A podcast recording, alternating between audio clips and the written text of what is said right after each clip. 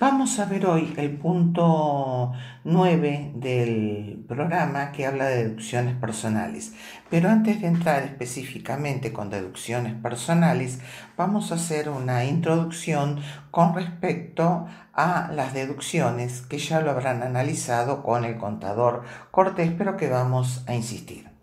Se puede considerar como renta bruta a la primera expresión del beneficio grabable susceptible de verificar con respecto a determinado sujeto. Así, para las ganancias que derivan de la venta de bienes de cualquier transacción de tipo comercial, lo es la diferencia entre el producido de esa venta o transacción y el costo de los bienes vendidos, toda vez que en el precio de venta está involucrada la restitución del valor de costo de ellos. Quiere decir que el concepto de renta bruta coincide ahí con el de utilidad bruta comercial. Para otros ingresos que no derivan de la enajenación de bienes, sino por ejemplo de la colocación de capital, la renta bruta tiene una expresión más cercana al beneficio neto. La ganancia neta, según el artículo 23 de la ley, resulta de la deducción contra la ganancia bruta ya definida de los gastos necesarios para obtener, mantener y conservarla. Consecuentemente, las deducciones son las erogaciones necesarias para obtener, mantener y conservar la ganancia admitidos por la ley y en las condiciones que ésta determina. Tales gastos deben ser restados de la ganancia bruta a fin de obtener la ganancia neta. Según el sistema legal, existen los siguientes tipos de deducciones.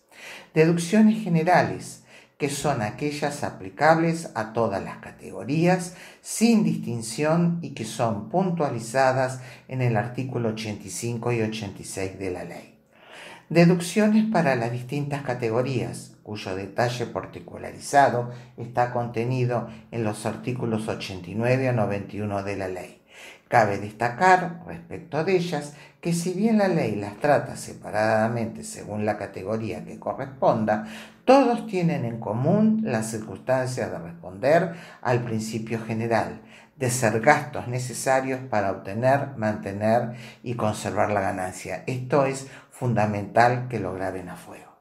Y por último tenemos las deducciones personales una vez obtenido el monto que suman los dos tipos de deducciones precedentemente mencionados, dicho monto se resta al total de ingreso de todas las categorías que el contribuyente obtuvo en el periodo de tiempo computado.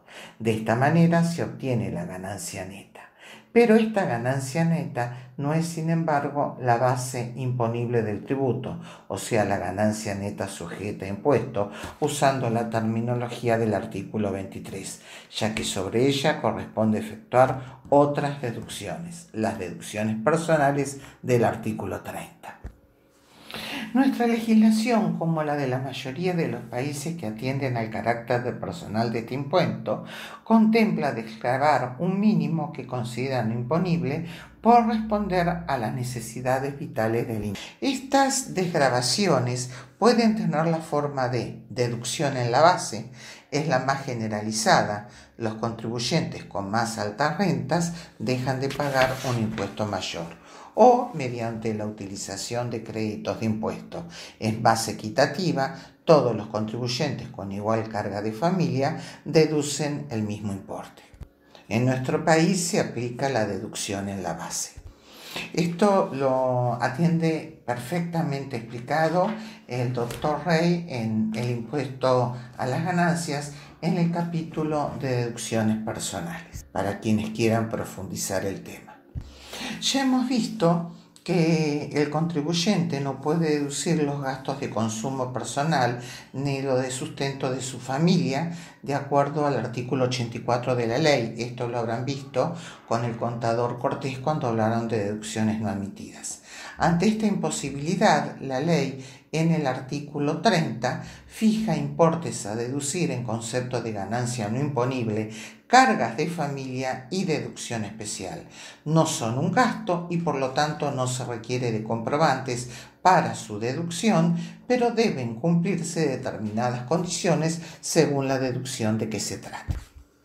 Previamente a las deducciones del artículo 30 deberán compensarse los quebrantos producidos en el año fiscal, las deducciones generales y los quebrantos provenientes de periodos anteriores. Solo después de realizada la compensación mencionada y en el caso en que exista ganancia, podrán deducirse las deducciones personales.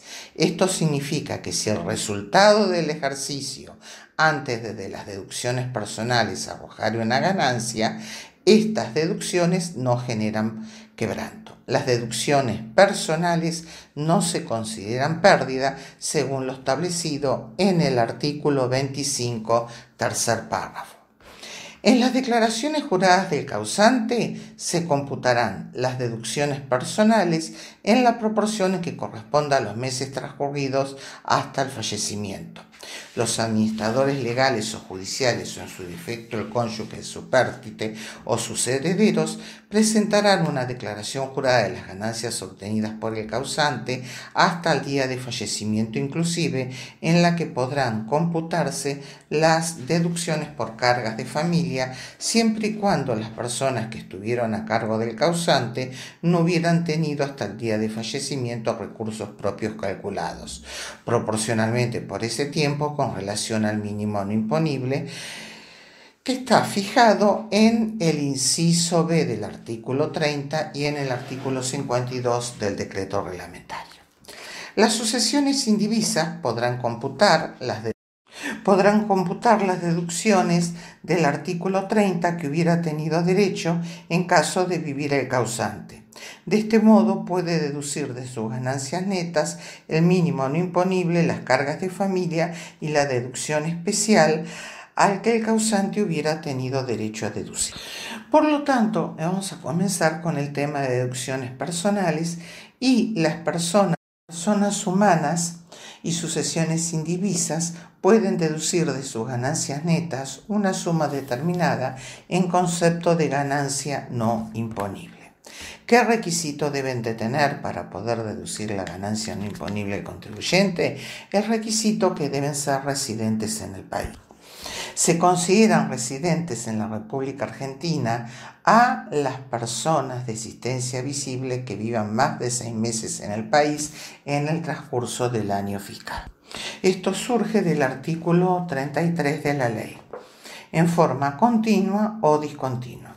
Debe tenerse en cuenta que esta definición de residente es al solo efecto de las deducciones previstas en el artículo 30 específicamente la del inciso A, ganancia no imponible, y B, cargas de familia de este artículo, que son los incisos que establecen esta condición, ya que el concepto de residencia a los fines de la ley en general es definido en el artículo 119 y siguiente, que ahora es el artículo 116, como fue analizado anteriormente en las clases anteriores.